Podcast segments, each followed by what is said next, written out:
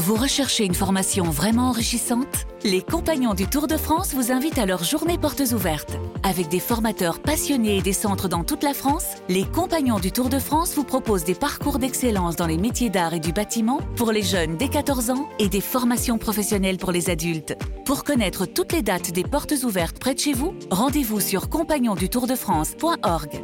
Les compagnons du Tour de France, la transmission des savoir-faire. RMC, entre les poteaux, Winnie Claret. Salut tout le monde, on repasse une tête euh, entre les poteaux de Los Angeles avant le début du tournoi américain, cinquième étape du circuit mondial de rugby à 7. Et on va se concentrer sur nos rugby women tricolores parce qu'elles ont gros à solder après Vancouver la frustration de la médaille d'argent le week-end dernier parce que ces filles-là ont de quoi euh, la- le décrocher, ce titre qui leur manque tant. Il reste quatre tournois avant les Jeux de Paris en juillet prochain, à commencer par Los Angeles donc ce week-end. Et pour en parler, qui de mieux que celui qui a monté cette équipe féminine, David Courtex. Épisode 5, c'est parti. Bonjour David Courtex. Bonjour. Alors, ancien troisième ligne de Clermont et du Stade Aurillacois, euh, entraîneur de l'équipe de France de rugby à 7 euh, ben, depuis 2010. Jusque-là, tu confirmes? Je confirme. Bon, on, on a voulu euh, faire cet épisode avec toi parce que, euh, oui, la tournée nord-américaine, on en parle beaucoup depuis deux semaines maintenant dans notre hors-série d'Entre les poteaux sur le rugby à 7, à cause d'un certain Antoine Dupont. Mais mis à part ça, ben, il y a d'autres personnes qui, qui sont sur ce circuit mondial, et notamment des filles qui, d'ailleurs, sont les figures de proue du rugby à 7 français. Tu peux confirmer peut-être que ben, les filles sont pour l'instant, en tout cas celles qui portent euh, en termes de palmarès le rugby à 7 français. Oui, alors le, rugby à 7 masculin a quand même fait quelques performances notables hein, et a collectionné pas mal de finales notamment. Mais oui, les, les- les filles se sont peut-être inscrites euh, de façon plus régulière euh, dans la durée sur, sur les podiums et sur le haut niveau. Ça a quand même été un petit peu chaotique au début. hein. Ça fait quelques années que ça s'est stabilisé. Il n'empêche que bon, j'ai pas tellement envie de comparer les, garçons et les filles. Le gros avantage, je trouve, de la saison, c'est qu'ils nous affichent euh, les uns aux côtés, des, euh, aux côtés des autres, que le nouveau format nous permet d'être systématiquement sur les mêmes compètes. On a toujours été solidaires, on l'est encore plus du fait de l'opportunité que nous offre la compétition à ce niveau-là. Mais euh, les filles ont plutôt fait de bonnes performances, euh, tant mieux pour elles, elles y ont beaucoup travaillé. Alors justement, euh, parmi ces performances, la plus fraîche, c'est celle du week-end dernier à Vancouver, quatrième étape du World Seven Series, le circuit mondial. Cette médaille d'argent. Et pourtant, parce que c'est quand même pas rien d'aller chercher une médaille d'argent sur un format aussi resserré, les 12 meilleures nations mondiales. Et pourtant, quand elles sont sorties de cette finale face aux Néo-Zélandaises, perdues 35 à 19, les Bleus semblaient, pour certaines, euh, profondément en colère, d'autres euh, tristes. Comment tu as ressenti l'état d'esprit de ton groupe euh, à la sortie de cette finale? Conforme à ce que vous avez senti, je, trouve que c'est des gens très vrais, très authentiques. Donc il n'y a pas eu de, tricherie quant à leurs sentiments ou leurs émotions.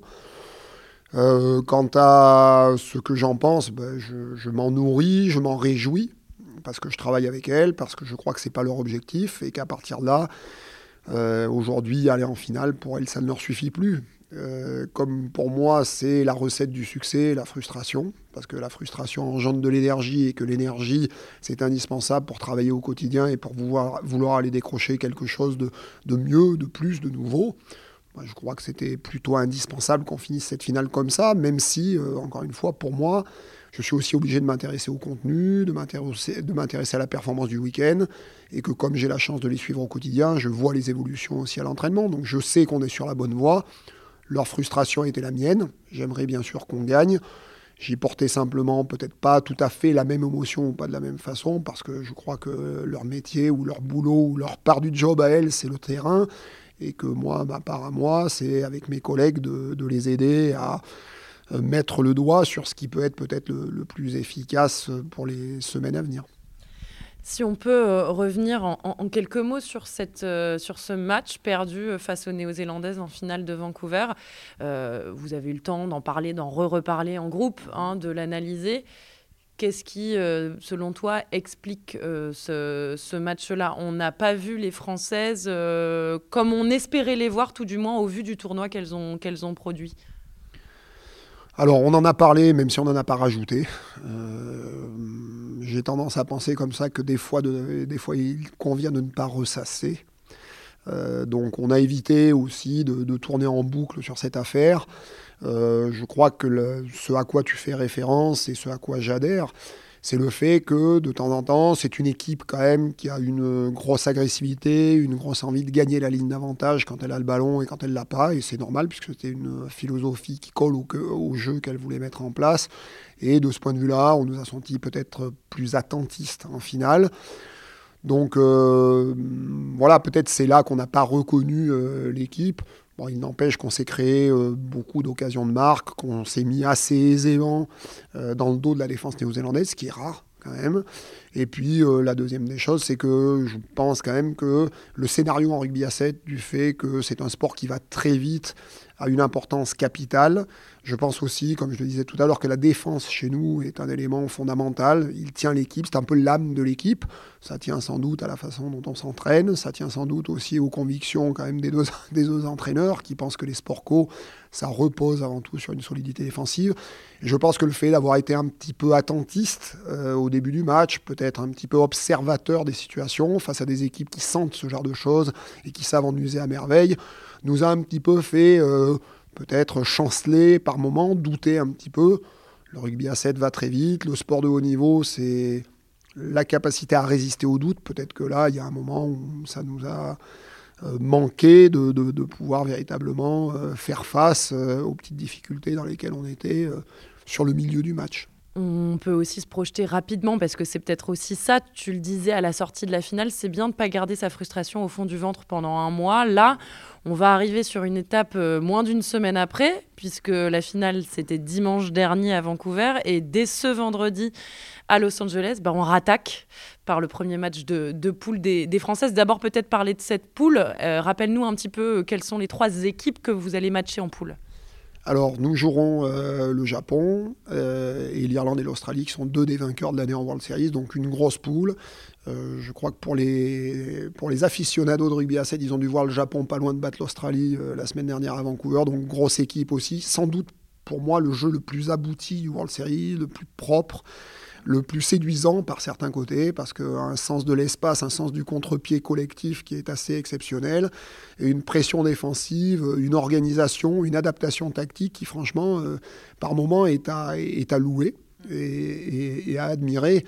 Voilà, après, elles ont euh, d'autres points faibles, entre guillemets, si j'ose dire, qui sont liés à, de temps en temps, un manque de vitesse et un manque de présence au contact qui est lié à leur gabarit, qu'il faut qu'elles compensent et qui, pour l'instant, euh, même si leur jeu est plutôt léché et, abouti, euh, ne, suffit pas à faire face, en tout cas sur la durée d'un tournoi, mais en tout cas c'est une équipe dangereuse.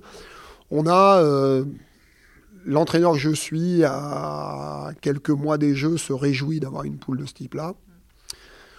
Je pense que un entraîneur qui se dirait qu'une poule plus facile serait plus à même de l'amener en finale s'en réjouirait moins. Mais je, vois aussi le World Series euh, d'abord comme un défi. Et donc, plus les défis sont durs à relever, plus, à mon avis, on avance. Donc là, c'est la poule idéale pour ça. Ça va être trois gros défis, trois équipes euh, qui, pour les puristes, défendent très en un pôle intérieur, c'est-à-dire qui cherchent à vous pousser vers les lignes de touche. C'est un jeu qui parfois nous convient énormément et dans lequel parfois on se perd parce qu'on joue beaucoup devant la défense. Donc ça, c'est un vrai défi pour nous. C'est intéressant sur le plan de la progression de l'équipe et sur le plan de la performance. Et puis parce que sortir premier de cette poule, euh, ça signifierait déjà euh, avoir réussi une grosse performance ici à, Los Angeles, un tournoi qu'on découvre puisqu'on n'est jamais venu un stade qu'on découvre.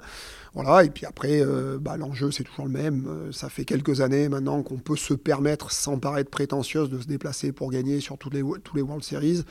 Donc l'ambition, c'est la même. C'est gagner au bout du week-end, quels que soient les événements, quelles que soient nos performances, abouties ou non abouties, quel que soit éventuellement notre résultat en poule. Moi, je veux rester pragmatique.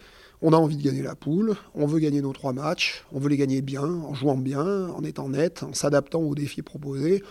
Mais si on doit terminer troisième de poule en ayant perdu deux matchs et qu'il faut aller s'arracher euh, à la dernière minute contre l'Australie pour, euh, pour se qualifier, ça nous suffira. Parce que, euh, malgré tout, gagner un World Series aujourd'hui, à l'image de, ce qu'ont fait un certain nombre d'équipes auparavant, c'est juste gagner la finale de dimanche soir. Justement, tu l'évoquais, Los Angeles, c'est la première fois que les filles vont connaître cette étape du World Seven Series, puisque euh, maintenant les étapes sont calquées euh, sur celles des hommes. Alors, deux questions en une. D'abord, Qu'est-ce que ça change euh, quand on aborde un tournoi qu'on ne connaît pas, un stade qu'on ne connaît pas, euh, toute une logistique qu'on ne connaît pas, dans une ville qu'on ne connaît pas Enfin voilà. Euh, qu'est-ce que ça change pour une équipe de, rugby à 7 et, ma deuxième question, c'est qu'est-ce qu'apporte aux, équipes féminines le fait d'être calqué sur le circuit masculin depuis cette saison? Alors. Du strict point de vue du défi que ça représente moi je vais être honnête, euh, ça va être une réponse très personnelle. Ça est essentiellement le goût de la nouveauté.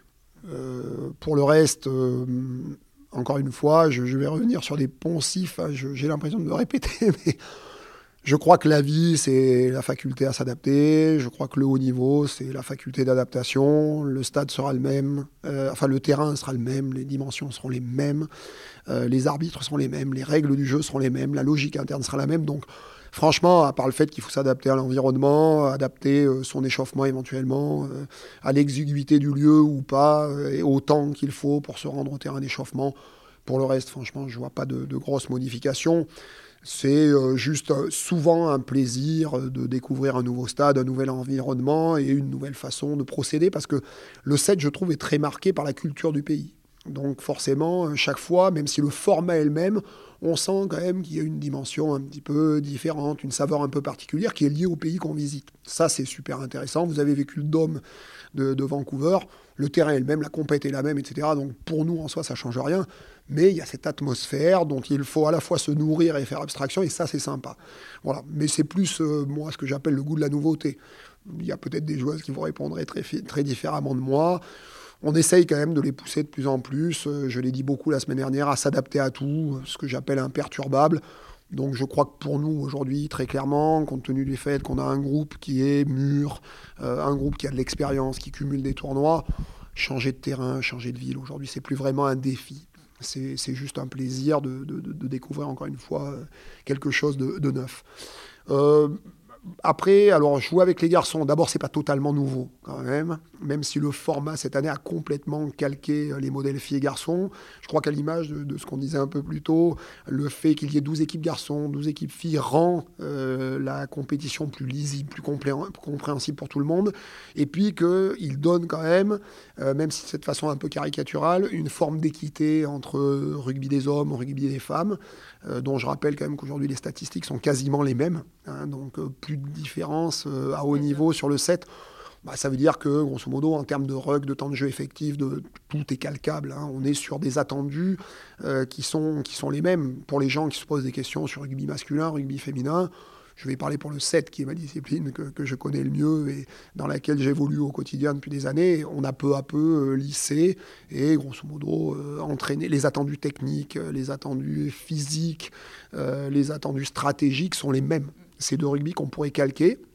Même si aujourd'hui on voit quand même deux façons différentes d'envisager les choses, on le sent, euh, que ce soit, euh, on est très connecté avec les garçons, mais n'empêche qu'on a deux, démarches un petit peu différentes, et on sent quand même que le rugby masculin a beaucoup, beaucoup investi sur une stratégie et une volonté de marque extrêmement rapide, là où très clairement chez les filles, on, est, euh, on le sent sur un rugby qui a gardé une forte, forte, forte dominante tactique.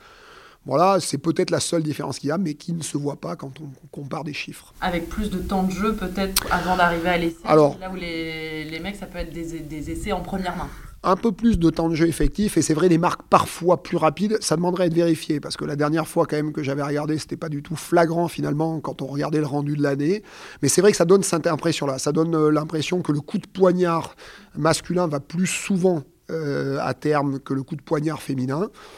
Bon, voilà, il faudrait creuser un peu plus l'affaire. Encore une fois, la dernière fois, statistiquement, quand j'avais regardé, ça n'était pas vrai. Mais ça donne euh, ce sentiment-là. Moi, j'ai surtout le sentiment d'une stratégie plus prégnante. Euh, là où, euh, chez nous, peut-être, la dimension tactique, donc cet élément d'adaptation individuelle et collective que, j'évoquais tout à l'heure, me semble peut-être plus présent à relativiser encore une fois, parce que bon, dans les faits, les maîtres de la discipline aujourd'hui chez les garçons, par exemple sur les Argentins, c'est certes une équipe structurée, mais c'est quand même une équipe qui est surtout dans une faculté d'adaptation absolument exceptionnelle et dans une solidarité qui, force le respect. Alors justement, dans, ce, dans, dans, dans, cette saison qui est donc maintenant complètement collective et calquée homme-femme, ben, il y a ce joyeux mélange, mais que vous connaissez de toute façon sur ce circuit, où il y a du monde partout, à tous les étages, tout le temps, que ce soit à l'hôtel, puisque pour les auditeurs qui ne le savent pas, euh, l'hôtel des joueurs et des joueuses est généralement le même, ou en tout cas les filles d'un côté parfois, les hommes de l'autre, mais toutes les nations ensemble qui se croisent euh, au réfectoire, euh, dans les couloirs, en claquette au réveil. Il y a ce mélange aussi pendant la compétition. Les vestiaires sont souvent fractionnés en plusieurs pour que toutes les nations puissent rentrer. Et donc, vous êtes tous côte à côte et il faut bah, cohabiter dans tout ce joyeux bordel.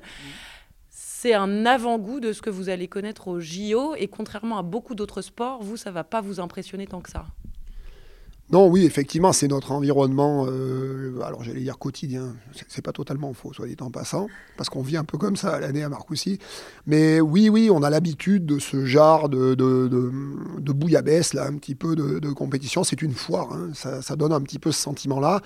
Ça n'interdit en rien ni l'exigence, euh, ni la précision, ni la volonté de, se préparer vraiment à du très haut niveau.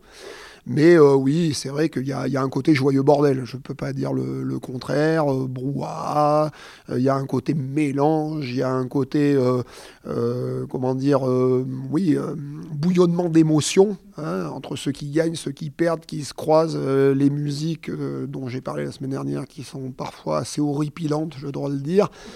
Voilà, c'est vrai que de ce point de vue-là, je pense que le, côté, euh, même si j'aime pas le dire comme ça, mais ce côté carnaval, un peu des jeux, ce côté festif qui a souvent été euh, décrit à propos du village, je pense que nous, on y est beaucoup plus près.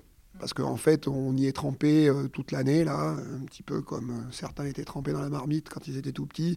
Donc c'est vrai qu'il y, y a, une plus grande habitude de tout ça. Puis ça crée quand même une ambiance, je, je trouve, très sympa entre nous. C'est vrai que la compétition se joue sur le terrain. Mais on garde cet esprit qu'on a souvent collé au rugby. J'ai du mal à, voir euh, nos opposants euh, comme autre, chose que des adversaires de terrain et des gens qui partagent la même passion que nous euh, dans les coursives. On s'entraîne très régulièrement ensemble, on s'entraîne très régulièrement les uns à côté des autres. Il y a peu de culture du secret. parce que bah, on se joue toute l'année sans arrêt, que les vidéos circulent.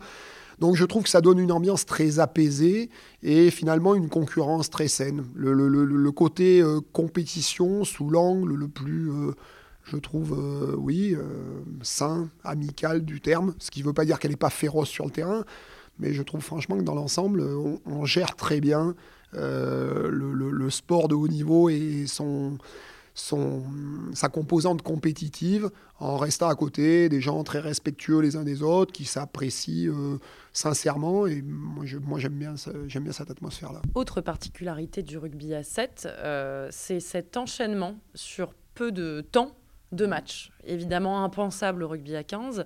Il faut, euh, pour les auditeurs qui sont plus habitués au 15, se rendre compte quand même qu'on peut avoir trois matchs dans une même journée. Comment on gère ces moments où il faut être à une très haute intensité pendant toute la durée d'un match, c'est-à-dire être à, plus de 100%, mhm. euh, redescendre juste après, dans l'euphorie ou dans le froid, parce que euh, selon le scénario, ça peut être très dur à encaisser ou au contraire à être très euphorique. Et puis attendre pendant plusieurs heures, et puis se réchauffer pour arriver encore à nouveau à un pic de haute intensité. Comment on fait? Bah, Alors comment on fait? C'est une excellente question. Non, je crois tout simplement qu'on en prend l'habitude. C'est, je suis confus d'une réponse aussi bête, mais euh, cette aptitude, ce que les gens appellent le on-off, hein, c'est quelque chose qui se construit petit peu par petit peu euh, par l'individu lui-même, par le collectif. On est tous très très différents et euh, la capacité à gérer ses émotions, la capacité à gérer ces temps où il faut quelque part rentrer dans une forme de surexcitation, parce qu'il faut être ultra vigilant. Et ces moments où, à l'inverse, pour être euh, ultra vigilant, dans certains moments, il faut complètement se mettre quasiment en sommeil. Et c'est pas que c'est pas qu'une formule. Bah, je crois que ça apprend, on apprend à le gérer en le faisant. Alors, euh, on le fait au quotidien. Hein, c'est une démarche d'entraînement qui prépare à ça et qui euh, prépare les esprits, les corps à ce genre d'exercice. Et puis après, je crois quand même que c'est un sport dans lequel l'expérience euh, est quelque chose d'important, même si euh, là aussi, à l'image de ce que je disais avant, il y a des individus qui s'adaptent très vite. Je crois que vous en avez vu arriver la semaine dernière, qui en a parlé, mais qui me semble être sur la bonne voie d'une adaptation rapide, et des gens pour qui ça, prend plus de temps. Et là, nous, en tant que entraîneur, en tant qu'accompagnateur de la performance, on se doit de prendre en compte ces différences individuelles et de les accompagner. Et je pense que là, débriefer souvent avec les athlètes, avec les équipes, se servir euh, des circonstances, des opportunités qu'offre la compétition au fur et à mesure, de mois en mois, d'année en année, c'est une façon de construire la performance d'après. Et après, il y a une forme d'héritage qui se fait au, au sein du groupe parce que tout simplement, à l'image de ce que tu disais tout à l'heure, cette promiscuité qui est valable pour l'ensemble des équipes, elle est valable pour l'équipe elle-même. Et donc, du coup, tous ces temps partagés sont certes des temps où à l'image de ce qu'on vient de dire là, ben, il faut être capable de parler d'un peu d'autre chose que de rugby, euh, d'apprendre à se connaître, euh, d'apprendre un petit peu à découvrir, euh, malgré tout, les environnements dont je parlais tout à l'heure, des pays, des cultures, des traditions, une autre façon d'envisager les choses, et puis aussi une façon de débriefer son rugby, sa façon de se préparer, et d'apprendre à se connaître soi-même. Je trouve que dans le set, il y a beaucoup de respect de l'individu et de la personnalité. Et à la fois, c'est une discipline qui demande du strict point de vue euh, collectif une cohérence absolue. Donc voilà, c'est pour moi l'une des grandes richesses de la discipline. Là, je parle plus en tant que fan, en tant qu'entraîneur ou mais plutôt en tant qu'homme. Moi, je trouve que là, ça, ça remet bien. Alors, encore une fois, que, que, les gens n'y voient aucune prétention. Je ne dis pas que le 7 est mieux que le 15, que le 15 est mieux que le 7, ou je ne dis pas que le 7 est mieux que les autres disciplines. Je suis convaincu que l'athlé, le basket, euh, le canoë-kayak ont, ont, des vertus euh, d'exception. Moi, je parle de la discipline que je connais, mais je pense que sur le plan de l'épanouissement de l'individu, sur le plan du développement personnel, parce qu'on voit du développement personnel partout, ben, je crois que le 7, c'est un très bel accélérateur. Alors, il y a aussi le développement d'une équipe. Et euh, tu as été à la source, euh, à partir de 2010, euh, de l'équipe de France de rugby à 7 femmes que l'on connaît, même s'il y a eu un gros changement post-JO euh, de Tokyo, avec des départs euh, à noter. Euh, et je voudrais justement que tu nous parles un petit peu de la constitution de ce groupe qui aujourd'hui prétend alors au jeu à la maison en juillet prochain. Mhm. Parce que ces filles, tu les as accompagnées dans cette construction d'un rugby à 7 qui était quasiment inexistant chez les femmes à l'époque, avec des joueuses phares. On pense évidemment à Fanny Horta, qui aujourd'hui ne joue plus, qui est partie après la médaille d'argent à Tokyo. Et aujourd'hui, bah, on poursuit avec une nouvelle dynamique, mais aussi un peu de continuité, parce qu'il y en a encore de ces joueuses qui étaient à Tokyo, qui sont là, et on est un peu à la croisée des chemins. Alors parle-nous, toi, de ce groupe que tu as vu naître, et euh, tu as mis un peu la main à la pâte aussi. Alors, c'est gentil, oui, un peu quand même, monsieur. Je, euh, oui, bah un peu. Mais euh, non, non, juste pour, alors, pour la précision, quand même, l'équipe de France, la première équipe de France féminine a été entraînée par Fred Pomarel, qui ensuite était l'entraîneur des garçons et qui, dans un rugby à 7 qui, naissait hein, chez, chez, les filles, a quand même été championne d'Europe, je crois, de mémoire à Limoges. Euh, si je ne m'abuse, et avait participé à la Coupe du Monde 2009 à Dubaï, je pense. Voilà, mais après, c'est vrai qu'il y a, y a, eu, du fait de, de, de, de l'inscription au programme des Jeux Olympiques, grâce à Bernard Lapassé, un vrai coup d'accélérateur sur, la, sur le rugby à 7 féminin. Ça, c'était en 2016, du coup, hein, au Jeu de Rio. Voilà, c'était juste avant 2016, euh, donc euh, les, les, filles sont passées pro en 2014, exactement. Euh, alors qu'en dire euh, Que ça a été une belle aventure quand même, qu'effectivement il y a des gens qui datent de l'aventure initiale, qui sont encore là. Euh, vous avez dans le groupe d'aujourd'hui par exemple Camille, hein, qui est sans doute de ce point de vue-là la plus ancienne. Camille Grassino. Camille Grassino, qui est, qui est la plus ancienne, qui était là au tout début. Euh, et puis quand même des filles qui se sont greffées très très rapidement. Jade euh, Ulutulé est arrivée très rapidement. Euh, Chloé Pell, Shannon Izard est encore là et d'autres.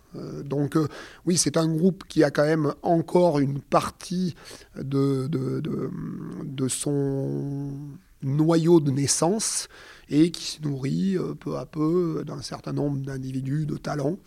Euh, voilà, donc pour la petite histoire, le, groupe de départ a connu quand même un peu les galères, faut, faut être honnête, quelques galères, y compris dans les championnats continentaux, une montée euh, dans le World Series qui a été arrachée de haute lutte en 2014 seulement mais qui par contre a conduit aujourd'hui, du strict point de vue des résultats, à 100% de carte finale ce qui est un exploit en soi, puisque je crois qu'à part euh, la Nouvelle-Zélande et nous, aujourd'hui, euh, il ne reste plus d'équipes qui, qui, sont à ce genre de, statistiques. Je crois que même l'Australie a été reversée dans le deuxième tableau une fois. Voilà, et oui, alors pour répondre un peu plus à la question, bah, il y a, oui, il y a la confrontation ou le mélange progressif de deux mondes. Euh, un monde de gens qui ont connu euh, les galères, les balbutiements, des pionnières un petit peu, qui ont lancé le projet, qui l'ont monté, qui ont participé à l'élaboration de la grille de salaire, qui ont participé à l'élaboration du planning, euh, de la démarche d'entraînement, de la définition de la philosophie de jeu. Euh, qui ont réfléchi quand même euh, à euh, ce qu'était le French flair, ce que ça signifiait pour elles, qui ont construit les premières identités, celles, on l'évoquait tout à l'heure, de par exemple des enragés, etc. Puis des joueuses qui sont arrivées plus tard, que vous connaissez peut-être un peu plus pour, la, pour la plupart, donc celles qui sont aujourd'hui souvent citées, Johanna Grisé, Anne-Cécile Siofani, Serafino Kemba, Valentine Lotos, etc. Voilà, qui se sont peu à peu moi je dirais pas greffé, mais euh, mêlé au projet pour finalement lui donner euh, une saveur différente, lui apporter une dimension nouvelle, euh, lui apporter aussi un regard neuf. Parce qu'elles avaient l'avantage d'arriver dehors, qu'elles n'avaient pas connu les galères, et que du coup, ces galères qui avaient marqué positivement avaient aussi forcément impacté un peu les individus. Donc je crois qu'on arrive à un certain équilibre. des gens qui sont arrivés plus tard et qui ont profité de l'expérience des, pionnières. Et puis euh, ces pionnières qui bénéficient de la fraîcheur, de l'enthousiasme et de l'ambition euh, de celles qui euh, ont connu quand même surtout les années médailles. Voilà, donc un bel équilibre d'expérience, un, bel un bel équilibre de génération.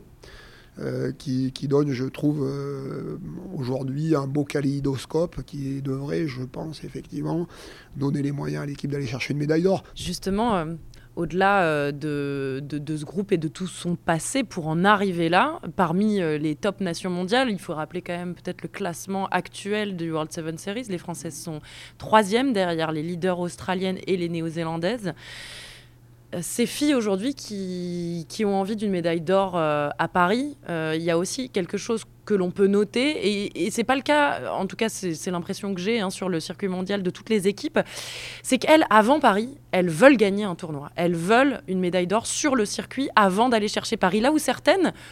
Elles voient le tournoi, euh, le circuit mondial comme une belle répétition, quitte à ne pas avoir du tout de médaille, pour aller faire la meilleure performance à Paris. Est-ce que je me trompe en disant ça?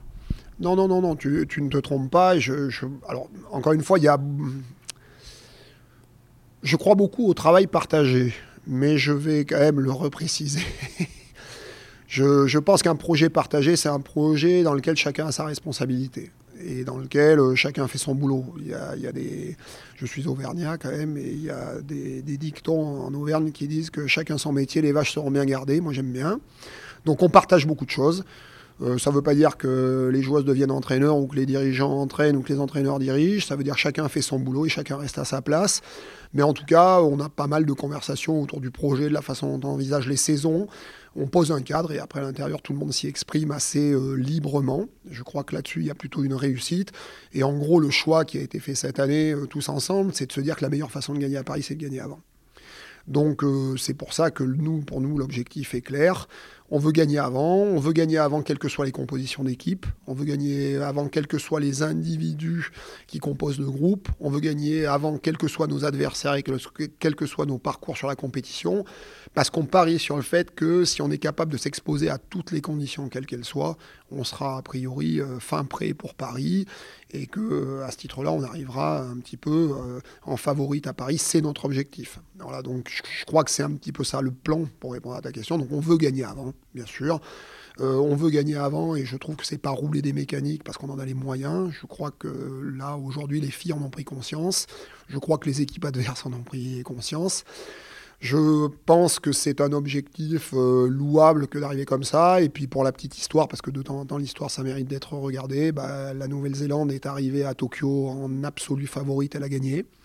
L'Australie est arrivée à Rio en absolue favorite, elle a gagné. Je crois qu'arriver en absolu favorite à Paris serait une très bonne chose, même si euh, on est tout à fait conscient du fait que pour aller chercher la breloque, il faudra se batailler avec du monde et qu'aujourd'hui le haut niveau est dense.